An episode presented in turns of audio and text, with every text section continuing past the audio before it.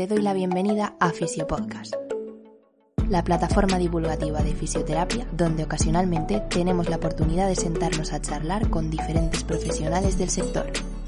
Muy buenas compañeros y compañeras, mi nombre es Rubén Hernández y para mí, como siempre, es un auténtico placer estar en un episodio más de la Radio Fisio Podcast. En el episodio de hoy, el episodio 16, tengo la suerte de traeros la primera parte de dos de la entrevista que realicé a Carlos López Cubas. Antes de pasar a desarrollar el guion de la entrevista, me gustaría comentar cuatro diferentes puntos. Soy muy rápido.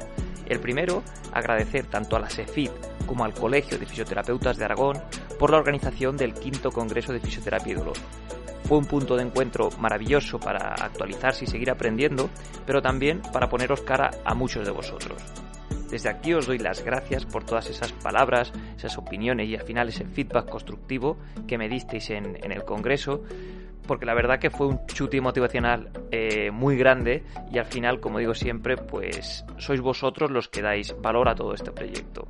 El segundo punto, y en relación con esto anterior que acabo de comentar, me gustaría que me transmitieseis eh, vuestro feedback en formato audio eh, para así poder ponerlo en los episodios y que al final vosotros podáis estar presentes los mismos.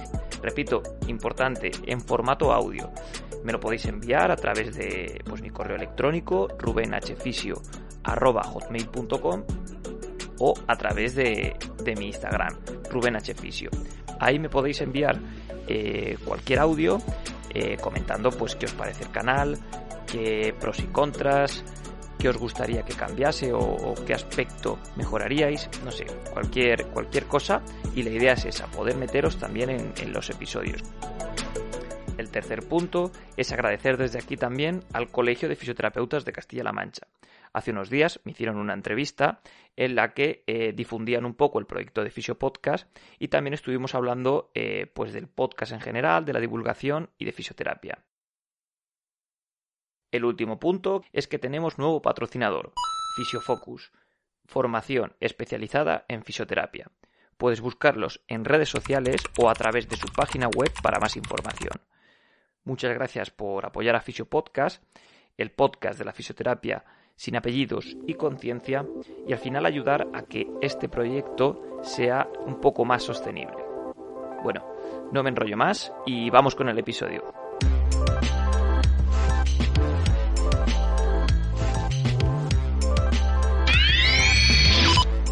Muy buenas, Carlos. Bienvenido al podcast. Hola, buenos días, Rubén. Buenos días. Bueno, pues vamos a empezar con la entrevista. Para quien no te conozca, si todavía hay algún compañero o compañera que no te conozca, eh, ¿quién es Carlos López y en qué ámbito se mueve? Bueno, pues soy fisioterapeuta.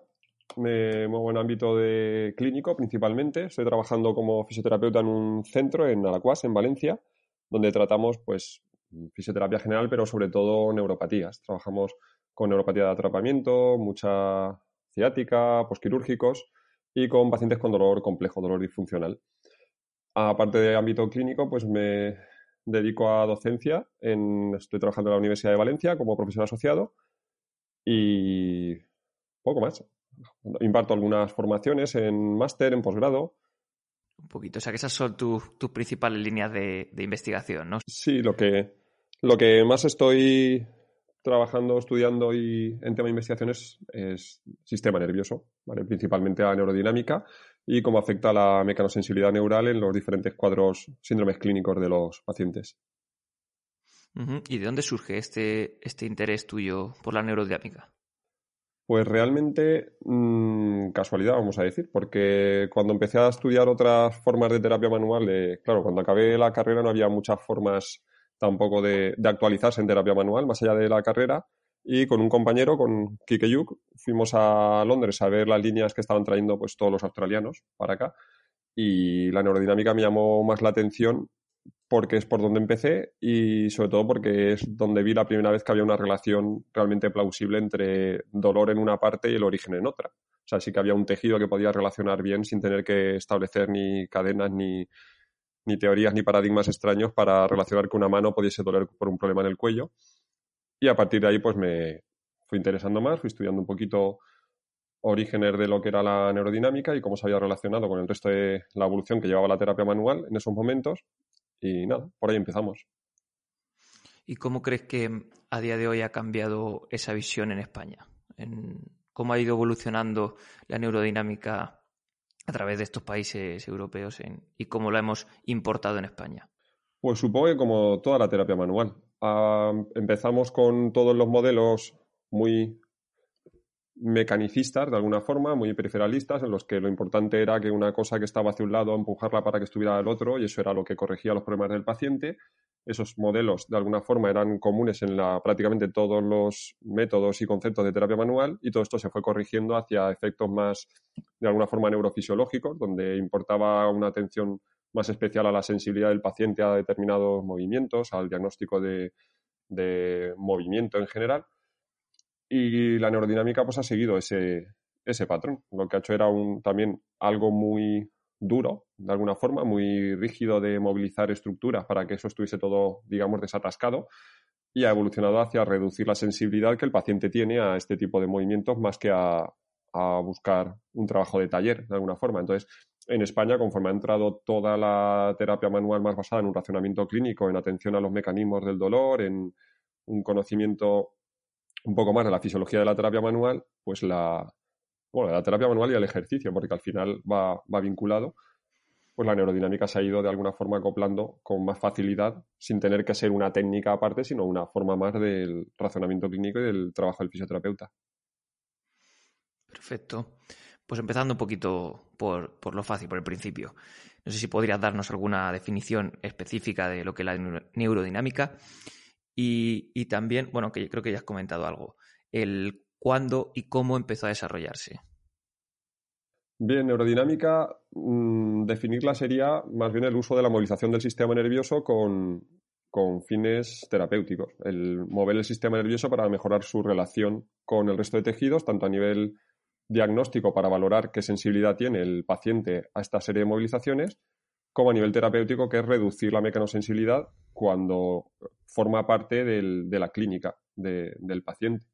Y realmente no es nada nuevo, es una cosa que se lleva haciendo desde hace mucho tiempo. De hecho, hay el famoso papiro que lo nombramos todos en estos temas, que es el papiro de Win Smith, en el que ya sale un egipcio de estos así en plan 2D, como salen estos dibujitos, moviendo la pierna hacia arriba a, un paciente supuesto donde este se queja de la zona lumbar, pero algo más reciente, en alrededor de 1800 o así, es cuando empiezan, pues que si la SEG, Bragar, empiezan todos estos autores a intentar valorar ya de forma más sensible qué es lo que está ocurriendo cuando mueves, estiras, retuerces el sistema nervioso. Eh, hay un tratado que se llama Neuroctasis de, un hospital inglés de 1880 o por ahí que habla ya de, son cirujanos ingleses, neurocirujanos, que hablan ya del efecto de la movilización del sistema nervioso y de alguna forma Adolf Break es el que ya acuña el término de tensión neural adversa, eso ya más reciente, y de alguna forma sería el inicio a, esta atención, quizá en ese momento demasiado mecánica, a la contribución del sistema nervioso a los problemas del paciente. Posteriormente, pues tenemos a pues estos genios que hay sueltos por ahí de vez en cuando, pues en este caso David Butler, que es el que reúne todos los test neuroortopédicos de alguna forma del momento les quita ese carácter más patognomónico de apuntar a un problema concreto.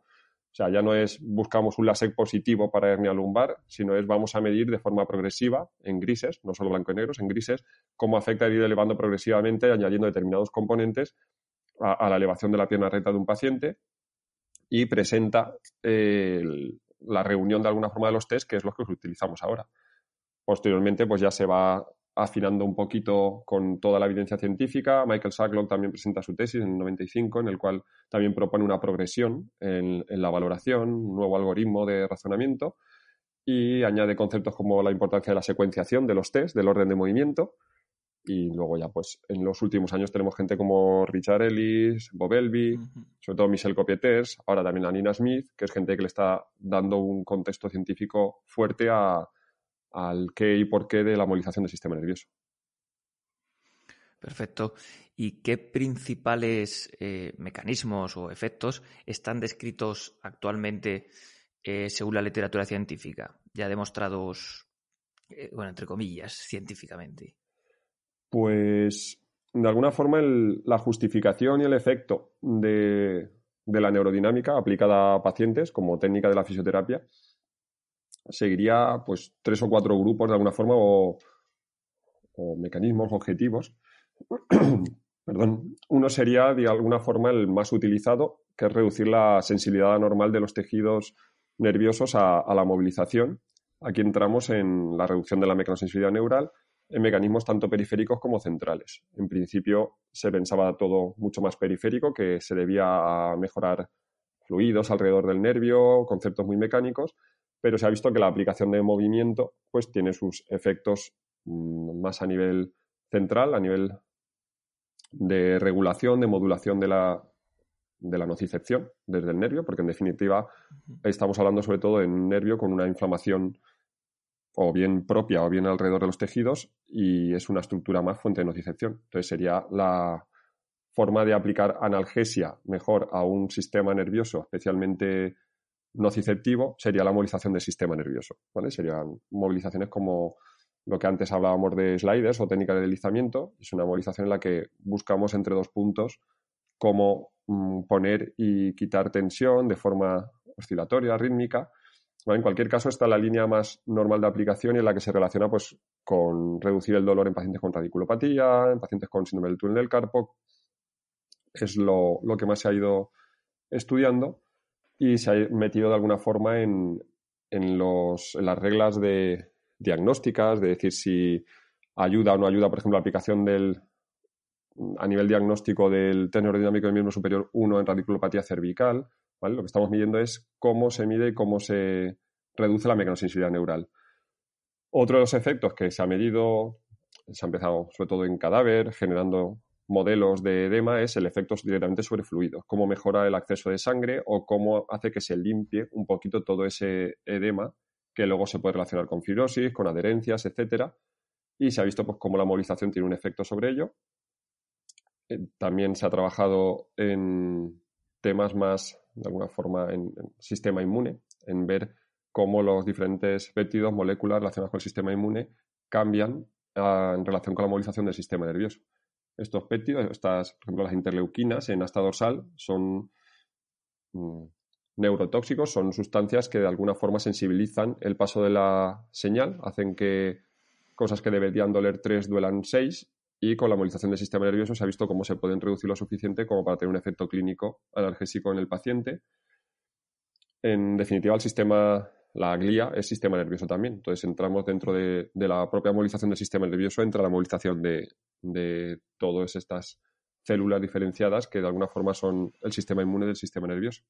Entonces, el efecto antiinflamatorio de alguna forma también podría estar mediado directamente por la movilización de este sistema inmune. ¿Te está gustando el contenido? Si es así, recuerda que puedes dejarnos tu me gusta y una valoración en iTunes.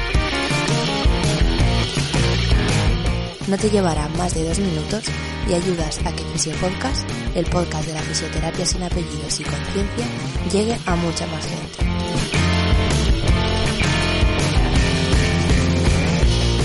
No te entretengo más, volvemos con el episodio. Tenemos estudios que han medido el efecto directamente sobre el dolor neuropático, ya no solo el dolor nociceptivo somático del que estamos hablando, que es un sistema nervioso más sensible, sino directamente un, dolor neuropático por axonopatía. Hay estudios que están valorando el efecto sobre diferentes funciones del sistema nervioso, incluso la conducción o la regeneración nerviosa. Tenemos eh, también medido el efecto que puede tener sobre la elasticidad o la rigidez activa de otros tejidos. Hace poco hablaban de. O sea, hablaban. hay, una revisión que ha demostrado que mejor que hacer un estiramiento masivo de la musculatura isquiotibial, una movilización del sistema nervioso va a mejorar en cuanto a reducción de rigidez activa y la extensibilidad de estos tejidos.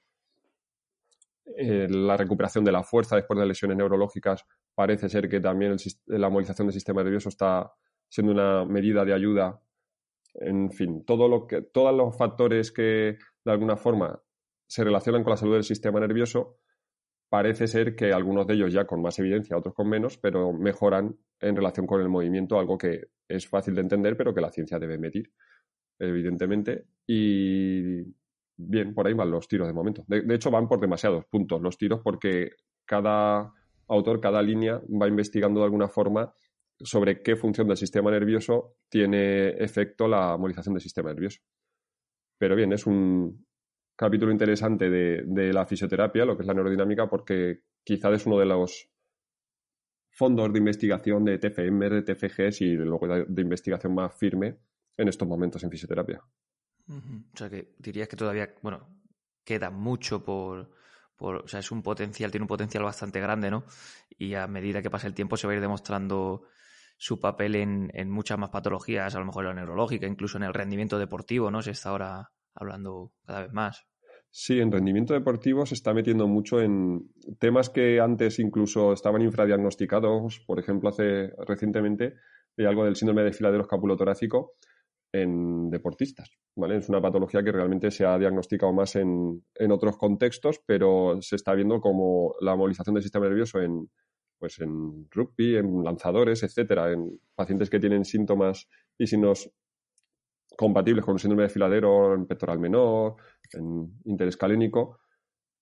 Entonces, claro, son eh, cómo se resuelve de alguna forma con la movilización del sistema nervioso. Y son grupos de población, incluso patologías que mm, no se atendían generalmente porque no evolucionaban bien con el tratamiento fisioterápico estándar. Entonces, sí, se está metiendo en deporte, se está metiendo también en pacientes con lesiones neurológicas serias. ¿vale? Tenemos los trabajos de alguna forma que están desarrollando desde el trabajo de la neurodinámica en, espasticidad, en pacientes con secuelas de un ictus. Aquí tenemos un referente en España, como sería Carlos Rodríguez, que está trabajando mucho en, este tema. Sí, le queda mucho por investigar en general a la fisioterapia aplicada a la clínica, sobre todo en, ese tema, en la aplicación clínica de todos los resultados de las diferentes investigaciones pero bien, a esperar y ir leyendo lo que nos van aportando, claro. Ha salido ya bastante el, concepto de mecanosensibilidad neural. Si nos podías profundizar un poquito en, este concepto. La mecanosensibilidad neural es una forma de sensibilidad al, al, movimiento que tienen prácticamente todos los tejidos, pero van ligamentos, piel, eh, la mayoría de nuestro cuerpo está lleno de mecanorreceptores que nos informan de en qué posición estamos y qué ocurre cuando se estira, retuerce, comprime algún tejido. Entonces el sistema nervioso también lo tiene. Tiene un sistema diferenciado de sensibilidad, que serían unas fibras C que recubren todo el tejido conjuntivo del nervio, sería el que conocemos como nervi nervorum en el nervio periférico y el nervio sinovertebral recurrente o de Lusca en lo que sería ya meninges, en, en neuroeje. Y realmente la mecanosensibilidad es, es, buena, es maravillosa y es necesaria. Es lo que nos informa de hey, que estás pasando de echar el brazo para atrás porque estás tensando mucho plexo braquial, por ejemplo. Y es un sistema que nos informa de, de cómo está, de alguna forma, recibiendo mecánica más o menos adversa al sistema nervioso. Entonces, la mecanosensibilidad de la que hablamos a nivel clínico es cuando es anormal, cuando es especialmente elevada. Cuando un paciente tiene una mecanosensibilidad muy alta, puede ser parte del problema que tiene clínico total, no necesariamente la única, pero por ejemplo después de un esguince de tobillo, lo que te puede quedar es la sensibilidad normal de nervios peroneo, nervios surales, por ejemplo, y es lo que, perdón, al paciente le, le, discapacita realmente y le permite correr sin dolor o poner el tobillo en determinadas posiciones. Entonces la mecanosensibilidad neural es clínica cuando es muy elevada, cuando está muy, muy excitable. Entonces, realmente esta mecanosensibilidad no significa que el nervio no esté cumpliendo su función de conducción. De hecho, esto no se mide con electromiograma, no es un daño tan extenso, tan grande en el nervio, sino que es una cualidad que tiene normal y que, como cualquier otro tejido, cuando el sistema nervioso está sufriendo por un fenómeno inflamatorio, por ejemplo, pues va a estar más elevada. De hecho, hay un, un aspecto interesante de la mecanosensibilidad, en concreto con el nervio, y es que cuando el nervio eh, está muy lesionado, la mecanosensibilidad ya no solo no está elevada, sino que puede estar reducida. Con lo cual, en la valoración neurodinámica hay que atender un poco en el momento, naturaleza y realmente con qué lesión estamos delante. Por eso es fundamental basarla en un razonamiento clínico previo y un estudio de la evolución de la lesión, porque si no, no tiene ningún significado. El, tú puedes tener un paciente con la mecanosensibilidad un poquito elevada muy elevada o nada elevada. Perdón. Pero todo esto, sí, sí, es que aquí en Valencia no, no, sabe llover, pero estos dos o tres días nos ha caído todo. Entonces, como no sabemos afrontar esto, nos constipamos. Estáis saturados. Sí, sí. Pues eso lo, lo que comentaba, que la mecanosensibilidad, el, el...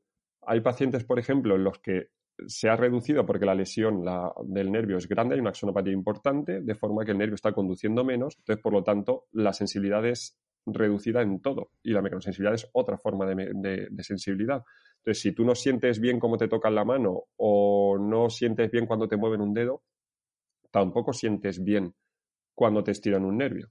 Entonces, esto hay que tenerlo en cuenta porque en lesiones grandes o, por ejemplo, en pacientes especialmente sensibles, hipotiroidismo o sobre todo en diabéticos, la valoración neurodinámica hay que hacerla desde otro razonamiento en cuanto a que encontrar una reducción muy grande de la mecanosensibilidad puede ser realmente algo más clínicamente más importante que, que, al paciente le duela cuando le haces un test neurodinamico. Esto es como todo, hay que tener unas premisas antes de razonamiento y de saber realmente cuál es el comportamiento clínico esperado en determinadas situaciones, reconocimiento de patrones para, para interpretarlo en el contexto que toca. Se ha dicho siempre que, o tradicionalmente, corrígeme si me equivoco, que os ha entendido que el nervio es una estructura rígida, ¿no? que se mueve poco, que se elonga poco, y eso está más que demostrado que no es así, ¿no? Eh, sobre todo respecto a otros tejidos del cuerpo. Para que has comentado el tema de la mecanosensibilidad y lo que te permite elongarse el nervio y demás, creo que esto es, un concepto erróneo. El nervio es una estructura muy fuerte, muy potente y está preparada para que se le estruje, se le hagan todas las perrerías que mecánicamente le hacemos, como estar sentados en una silla dura tres horas y el ciático recibiendo muy poquita sangre y mucha presión. O sea, realmente es un sistema muy adaptado a toda la mecánica que le damos. Lo que ocurre es que, como cualquier otra estructura, pues puede llegar al fallo. Pero vamos, no hay, que entender el sistema nervioso como una estructura delicada porque no lo es. De hecho, para llegar a, a romper una estructura nerviosa, la cantidad de aumento de tensión que hay que meterle es muy importante, es muy grande. Quizás más sensible a, a, que lo ahoguemos, a que lo estresemos mecánicamente. El nervio lo que no admite muy bien es que le prives de sangre. ¿Vale? Si lo cogemos a peso del resto de masa del cuerpo, es poquito, pero se zampa la glucosa circulante. Mmm, como un campeón. Como un campeón, exacto. Es un, un, vampiro, es un vampiro nuestro sistema nervioso. Entonces no le va bien la isquemia, es algo que no asume bien y pues si te pasas de ello, pues incluso se nos muere, ¿no? Y ya sabemos lo, lo bien que regeneran luego las neuronas, o sea, nada. Entonces, los daños importantes, estos se pueden hacer más por isquemia quizá que por mucha, por, tensión o por doblar o por retorcer. Lo que ocurre es que, claro, el tejido conjuntivo de un nervio lo que está protegiendo son axones, es una estructura vital súper importante, es nuestra función de relación, se basa en un sistema nervioso que conduzca bien. Entonces, es lícito que cuando inflamamos esa estructura, cuando hay algunas circunstancias mecánica o químicamente adversas alrededor del nervio, pues esté cante bien y se queje bien y moleste bastante. Pero no es porque esté a punto de romperse, ni mucho menos, es una estructura potente. De hecho, no hay que tener miedo a la hora de movilización del sistema nervioso o de la valoración en cuanto a que podamos lesionar esa estructura. Lo que hay que tener es cuidado porque es una estructura muy sensible y la irritabilidad, la perdurabilidad de los síntomas si nos pasamos es, es, es alta. Hasta aquí el podcast de hoy. Si te ha gustado el contenido y crees que puede servirle a más gente, se agradece que lo compartas. Te recuerdo que para estar al tanto de futuros episodios, Puedes seguirnos en redes sociales y suscribirte a nuestra lista de correos en www.rubenhfisio.es. Gracias por tu tiempo y nos vemos en el próximo.